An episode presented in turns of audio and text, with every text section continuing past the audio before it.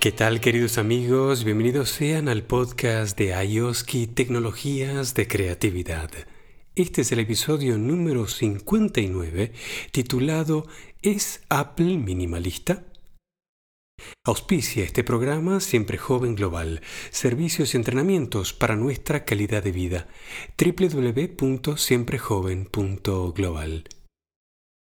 Bienvenidos sean a este nuevo episodio en Tecnologías de Creatividad y abrimos así oficialmente nuestro segundo aniversario. Festejamos con todos los laureles, con mucha alegría y con un inmenso sentimiento de gratitud por la oportunidad de compartir a través de esta plataforma que hemos creado un encuentro legítimo, auténtico y algo que nos llena de muchísima ilusión. Les dejo el enlace, las notas aquí del podcast para nuestro episodio de celebración eh, Tecnologías Plus número 30. El estado de la plataforma allí. Hacemos un resumen de lo sucedido en estos últimos dos años y de nuestra mapa de ruta para este nuevo año. Muchísimas gracias desde ya por acompañarnos, por darnos siempre la motivación para seguir, por los comentarios siempre presentes y sobre todo por la estimulación constante para continuar compartiendo, por ejemplo, aquí en Ayoski, de manera perseverante, de manera constante, nuestra opinión, nuestra experiencia en el uso de tecnología de consumo, en nuestra experiencia del diseño, el impacto que tiene en nuestra vida. Y esto va muy conectado al episodio de hoy, que me gustaría en primer lugar compartirles un muy buen artículo al respecto de una página, un blog de tecnología, de diseño, em, de interfaces, y también obviamente de los servicios, servicios que ellos ofrecen en el marco del eh, diseño de interfase y la complementación de tecnologías em, de manera práctica para empresas e individuos. Y deja muy claro, digamos, cómo el, el diseño como un elemento, como una herramienta tiene un gran impacto no solo desde las artes, en la arquitectura, también en el diseño gráfico y en el diseño industrial, que en este caso específico ¿no? de la tecnología de consumo, cómo impacta esto en nuestras vidas. Esta página se dedica a los servicios para empresas e individuos, con lo cual el diseño ahí tiene eh, prácticamente un carácter de diseño de interfaces o diseño de programas o de sistemas. Ya más bien sería una discusión de función, pero también ahí hay, obviamente, mucho, pero mucho para tratar, para hablar. Así que les comparto este artículo que no lo firma ninguno de sus colaboradores, con lo cual em, tiene más bien un carácter universal, así descriptivo de los conceptos fundamentales que nos permiten entender, por ejemplo, en este caso, el término minimalismo.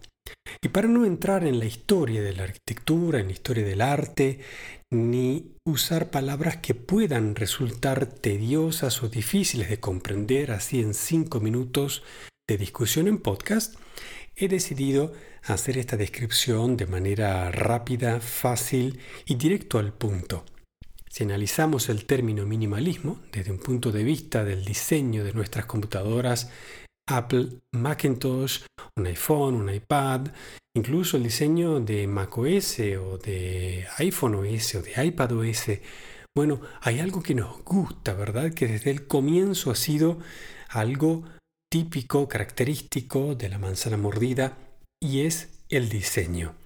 Y lo hemos asociado con el diseño minimalista, lo hemos diseñado eh, incluso en nuestras casas, hemos adaptado nuestros lugares de trabajo, nuestro escritorio, incluso la bolsa en la que llevamos nuestra Mac, y así ha ido influenciando muchísimo nuestras vidas, también desde un punto de vista estilístico. tantos años después de que saliera la primera Mac, Apple ha incluso comenzado a vender relojes, mallitas para relojes, llaveros y de todo tipo de accesorios que ya prácticamente van con una moda y que trascienden al concepto inicial de este término de minimalismo. Con lo cual, adentrémonos en un poco más la rigurosidad de estas definiciones para poder responder a la pregunta del episodio de hoy que es si es Apple minimalista o quizás podríamos decir si todavía es minimalista. Bien, aquí vamos. El arte del vacío se llama el artículo. Historia del minimalismo y su influencia en el diseño gráfico. El diseño gráfico tiene muchas caras, desde estilos simples o más complejos, limpios o recargados, hasta aquel que vemos en las pasarelas de moda o en los letreros de una tienda a pie de calle. Sin embargo, si hablamos de algunas de las constantes más observadas dentro del mundo del diseño gráfico, no podemos negar la fuerte importancia del minimalismo. El arquitecto Mies van der Rohe dijo, menos es más. Y esas palabras se han convertido en un mantra que todo diseñador tiene en su cabeza desde el momento en que se enfrenta a un nuevo proyecto. Los ejemplos en los que el minimalismo está presente son innumerables. Es un movimiento tan fuertemente asentado en la memoria visual colectiva que es fácil obviar sus orígenes. Entonces, ¿qué es el minimalismo?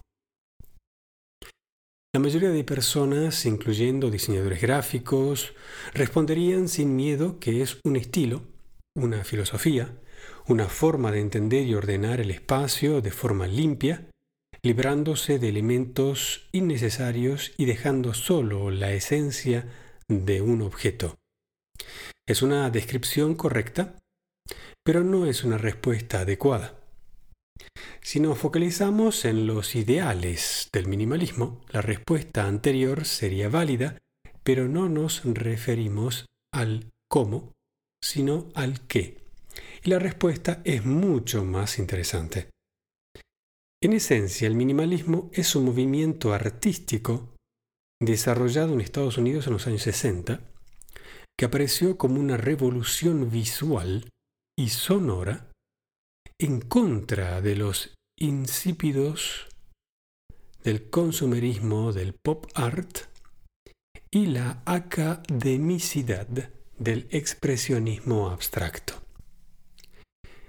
Ahora vamos a repasar qué quieren decir estas dos cositas, pero antes de ello, hay nombres tan importantes para el mundo del arte, la música y el diseño como John McCracken, Yves Klein, Donald Judd, Philip Glass, Frank Stella, Carl André y Yahoji Kusama, fue uno de los movimientos artísticos más complejos, influyentes, prolíficos e interesantes del siglo XX. Vamos a ver sus orígenes y de qué van esos ideales exactamente.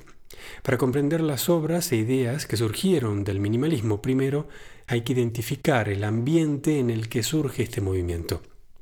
El arte de los años 40 y 50 viene marcado por las secuelas de la Segunda Guerra Mundial. Nos encontramos ante una generación de gente joven que tal vez no luchó en la guerra, pero vivió sus secuelas muy de cerca. El miedo, la paranoia, el odio a la guerra, el suicidio y la injusticia del mundo son temas muy macabros, pero al mismo tiempo muy presentes en casi todos los movimientos artísticos que aparecieron en los años 40 y 60, fruto de una generación herida y melancólica. Este simpático ambiente era el caldo de cultivo perfecto para dos movimientos artísticos radicalmente diferentes, el expresionismo abstracto y el pop art. El expresionismo abstracto vino primero como una evolución natural del surrealismo.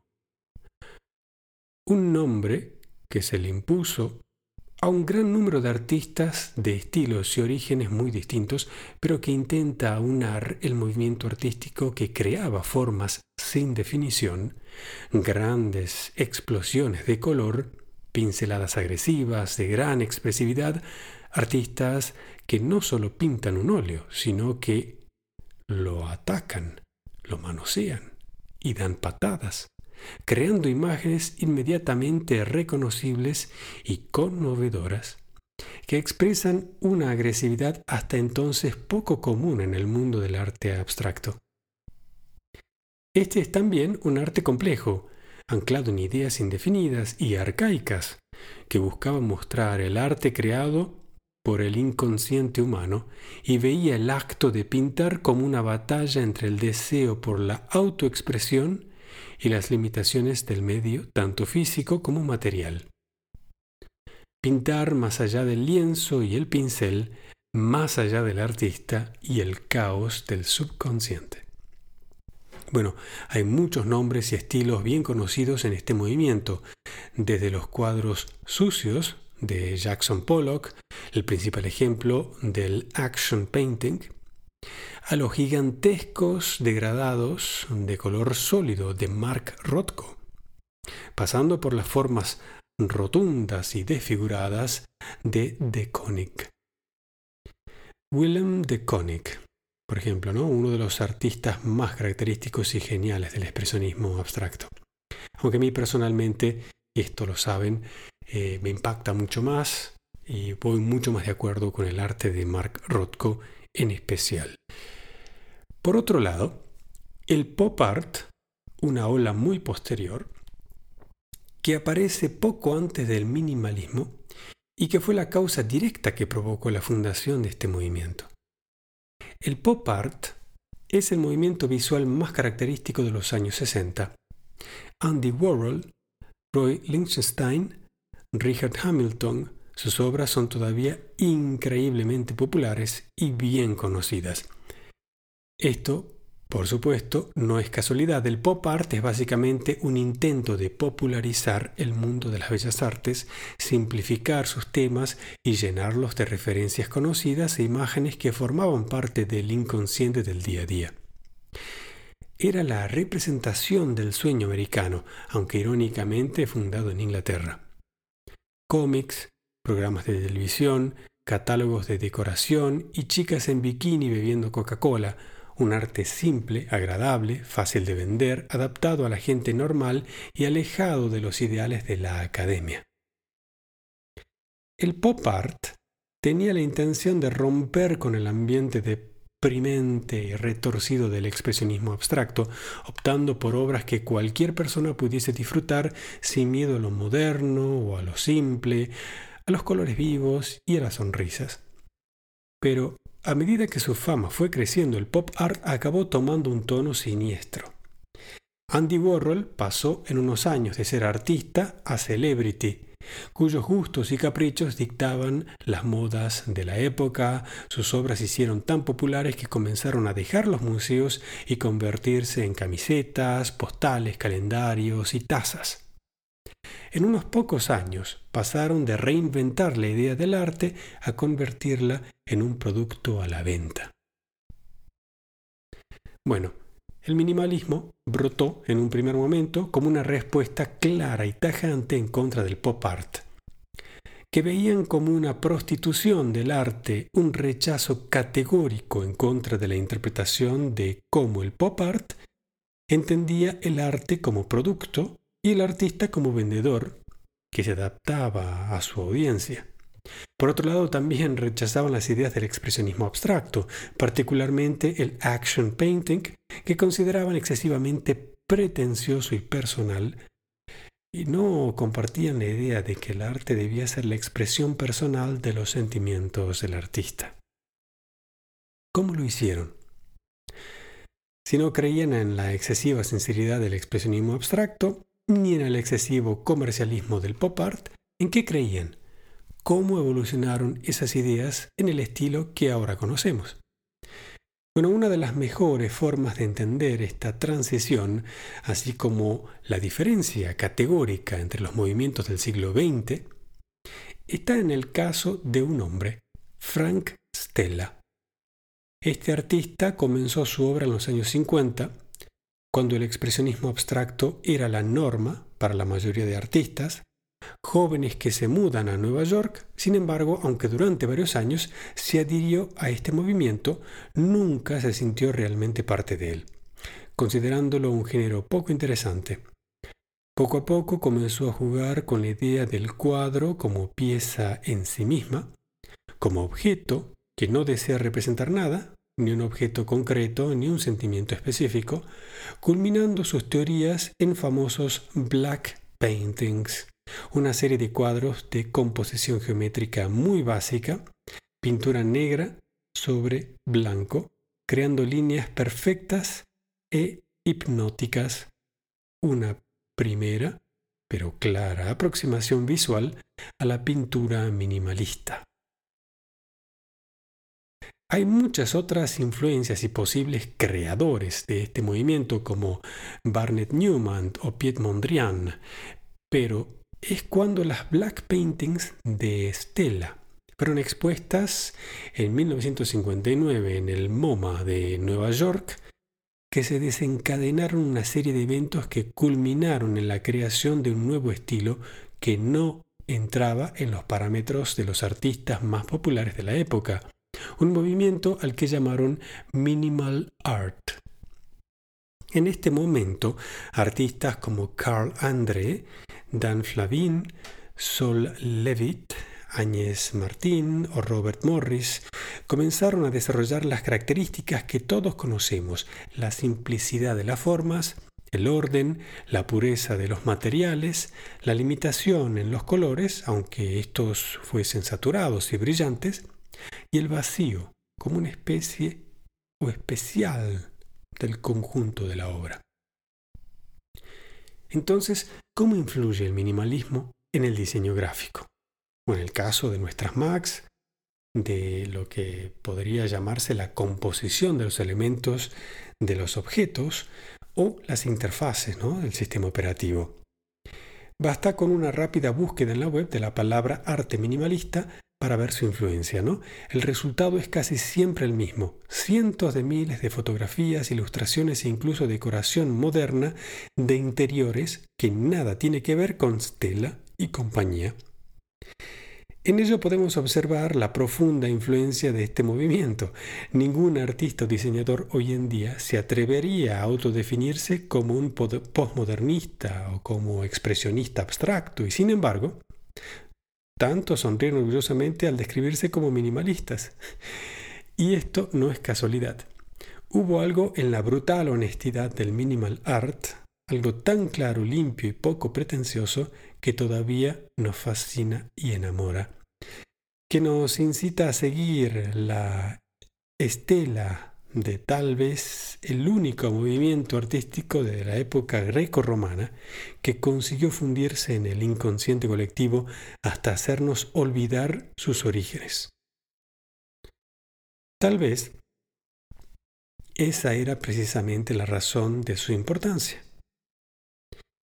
Era una representación del ideal estético de la belleza moderna, un canon que todavía utilizamos y contra cuyos ideales medimos todo lo que ahora consideramos bello, sea un iPhone o un sofá. Muchos olvidan las bases académicas del minimalismo por la simple razón de que no nos importan. Los nombres, las personalidades detrás del lienzo o la escultura no son tan relevantes como lo fueron las ideas plasmadas en estas obras. La idea de lo limpio, de lo vacío como forma completa, son ideas que chocan de lleno con la sobresaturación de la vida moderna. Hay algo en las largas líneas de color, las plataformas lisas y sutiles, el deseo por pasar desapercibido y a su vez dejar un profundo impacto en el espectador. Es como un soplido de aire fresco que ha excitado la imaginación de artistas, diseñadores, arquitectos e ingenieros durante los últimos 40 años. Bueno, con este artículo espero poderles compartir un poco así rápidamente el concepto de lo que es el minimalismo como ideal, el minimalismo como estilo de arte, sus orígenes y obviamente su diferenciación, pero en secuencia, inmediatamente después del pop art y antes del pop art, el expresionismo abstracto. Esto resume también tres formas de ver la vida del siglo pasado. Tratar de verlo con un ideal de perfección que es inalcanzable, y entonces lo ponemos de manera abstracta, que sería el expresionismo abstracto. Tratar de conquistar el espíritu, hasta incluso llegando al suicidio. El segundo sería el pop art, que es la banalización extrema de la estética y de lo bello. Y finalmente el minimalismo parece encontrar un equilibrio, ¿no? Entre el espíritu y la materia. Nada de excesos, el balance perfecto. Es muy zen, es muy meditativo, es equilibrado, pero no deja de ser una expresión de la materia y no necesariamente del espíritu humano o de una idea como tal, o de la idea en sí y no tanto de la persona detrás de la idea. Un Mac, por más bonito que sea, es anónimo, ya no habla de Steve Jobs, habla de una compañía que tampoco es la Apple que conocimos en los años 80, 90 o en el cambio del milenio. Es una Apple que es una empresa completamente distinta, es una empresa global, es una empresa sin una identidad nacional, es una empresa que habla todos los idiomas y que trata de identificarse con todas las culturas, que propone una idea de, podríamos llamarlo así, marketing occidental, pero fabrica sus productos en Oriente. Basa también toda su logística en un sistema que para nosotros es completamente incomprensible. Mientras demuestra algo con una estética que pareciera redundar en la simplicidad, su esencia es muy compleja. Es tan avanzada su tecnología y su complejidad que nos permitimos dar definiciones de marketing a los elementos técnicos y tecnológicos. Empezamos a usar palabras como super, ultra, max, pro, magic, para hablar de velocidades, de potencia y de características técnicas que bajo otras definiciones muy rigurosas de la técnica, nos tendrían que dar vergüenza. ¿Y por qué hemos llegado a este punto? No estamos hablando de simplificar, no estamos hablando de estética. Estamos hablando de que quizás eso que nació como un ideal de minimal art en los años 60, obviamente, bueno, más de 80 años después, probablemente ya no sea lo mismo. ¿Qué raro? Que los colores, las texturas, los materiales y la composición de todos ellos en todo lo que Apple ofrece el día de hoy más se parece al mostrador de un kiosco que al de un museo. Si ponemos todos los iPads de colores, con todos los Macs de colores, con todos los iPhones de colores, vamos a ver que ni siquiera combinan. Vamos a ver que están pensados desde un punto de vista del marketing para ser atractivos en el conjunto y en la combinación de las líneas en el momento en el que se presentan. Por ello tampoco nunca hemos visto una foto con todos esos dispositivos de colores todos juntos. Vemos solo la línea del iPad Air, por ejemplo. No vemos la línea de todos los colores del iPad Air junto a todos los colores de los nuevos iMacs. Bueno, esto es un tema para otro episodio, pero hoy quería hacer un puntapié inicial en un repaso que vamos a hacer otra vez, obviamente, porque esto es lo que hacemos una y otra vez en Ayoski y es reconsiderar nuestra opinión sobre lo que hemos en algún momento definido como útil, como lindo, como práctico, como estimulante para nuestra vida desde un punto de vista del diseño que tiene un determinado objeto, una determinada interfaz y que después de un par de años empieza a cambiar. Apple es distinta a la que tenía un diseño y una estética en el 2008, por ejemplo, cuando comenzamos a Yoski, o en el 2007 cuando salió el primer iPhone, o en el cambio de milenio cuando tuvimos las primeras iMacs de grande éxito. Hoy Apple tiene mejores procesadores, tiene un mejor sistema operativo, tiene un mejor sistema de servicios y tiene una compañía que puede permitirse alto nivel de investigación, de experimentación y de explotación. Está en un, en un punto muy poderoso de desarrollo. Pero eso no justifica y tampoco quiere decir que haya evolucionado en cuanto a su concepto y su aplicación del diseño, de la estética, y la relación que pueda tener eso desde un punto de vista del arte, de la interpretación mm, constructiva de la realidad. Si ha logrado Apple comprender la condición humana actual, eso está por verse, no tiene por qué cumplirlo una empresa de tecnología, ¿verdad? Eso dejémoslo para los artistas, y los artistas hoy en día están en crisis, están tratando de descubrir por dónde van los tiros, están haciendo mucho activismo, mucha protesta. ¿Por qué? ¿Por qué? Porque la sociedad actual eh, se debate entre lo local y lo global, se debate entre situaciones económicas que parecieran eh, plasmar grandísimas desigualdades. Ya no hablamos solamente de ricos y pobres, hablamos de derechos, de libertades, hablamos también de definiciones de los seres, de las entidades, de las comunidades, de las sociedades y por ende también una crisis de las leyes, del respeto a los acuerdos.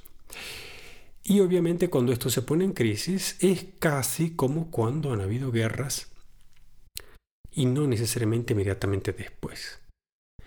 Entonces, esto da para mucho, queridos amigos. Esto da para eh, también justificar por qué quizás Apple ha tomado un, camino un poquito más popular, basándose en el marketing que le ha funcionado y ha mantenido ese modelo. Solo que no podemos justificar que Apple sea minimalista hoy en el 2022. Sí podemos justificar que Apple mantenga un estilo que en el año 2010 todavía era minimalista. Que en el año 2022 ya no lo es tanto. ¿Y qué es entonces? Bueno, para poder eh, definirlo mejor, también hay un movimiento que nació un poquito eh, en paralelo a lo que era en Estados Unidos el minimal art. En Alemania nacía la white design, el diseño blanco, que viene a explicar mucho de lo que es el concepto de el vacío, el vacío o el blanco como todos los colores, ningún color o todos los colores, y que viene a explicar mucho mm, de la estética de los elementos de mm, alta tecnología, como eran en los años 70 y años 80, por ejemplo, los reproductores de música, que ya eran artefactos altamente tecnológicos para la época. Vamos a ver cómo esto se relaciona con el inicio del siglo XX. Estamos hablando de 1890 hasta 1910 más o menos. Se relaciona directamente con lo que es esta estética que nace después en los años 50, 60, 70 en Alemania. Obviamente, obviamente, pega ese salto que nadie sabe qué pasó en esos 40, 50 años del salto, porque tuvimos las dos guerras. Entonces hay mucha gente que quizás había eh, usado tecnología de, la Alemania, eh, la ha tenido que reciclar bajo otras patentes o otras ideas después de la guerra. Hemos visto muchos casos de ello, como obviamente mucha de la tecnología que hemos recibido como tecnología de consumo, primero 20 o más años antes han sido tecnologías usadas por eh, los ejércitos. Entonces, este, con un propósito bélico antes, después cuando no se usa, se vuelve tecnología de consumo. Es así más o menos como ha sido la historia del siglo pasado y como lamentablemente por ello también los orígenes exactos de una determinada tecnología, mm, su verdadera filosofía, em, en algunos detalles también de su diseño y de su estética, tienen que ver con esos apelativos bélicos que después se transforman. Bien, dejemos también este tema y vamos a lo que nos podría interesar más. De aquí en cara lo inmediato. Vamos a comprar nuevas Macs, vamos a considerar cambiar nuestros equipos este año, el año que viene. También quizás cambiemos actividad laborativa, nos reinventemos. Los creativos somos así, estamos constantemente pensando y considerando qué nos ayudaría a trabajar y a crear mejor. Y entonces no solo a Apple, también a nuestro escritorio, también a nuestra casa, también a las cositas que usamos, podremos criticar bajo la misma lupa. ¿Es lo que tenemos, lo que hacemos, realmente minimalista? Nos vendría bien darle un repaso y hacer uso también de la curiosidad y leer unos cuantos artículos o libros y repasar obras y algunos textos explicados por muchos de estos artistas, tanto del expresionismo abstracto como Mark Rothko, o del pop art como Andy Warhol, o del minimal art, que hasta incluso podríamos ponerlo a Steve Jobs, ¿ok? Em, ¿Qué es lo que ellos han dicho? ¿Por qué eh, se han vestido con la túnica que portaba una bandera ideal eh, Steve Jobs muchas veces también se lo ha asociado no solo por su parecido físico, sino también por ese aspecto disruptor y revolucionario, bastante anarquista desde algún punto de vista, con John Lennon.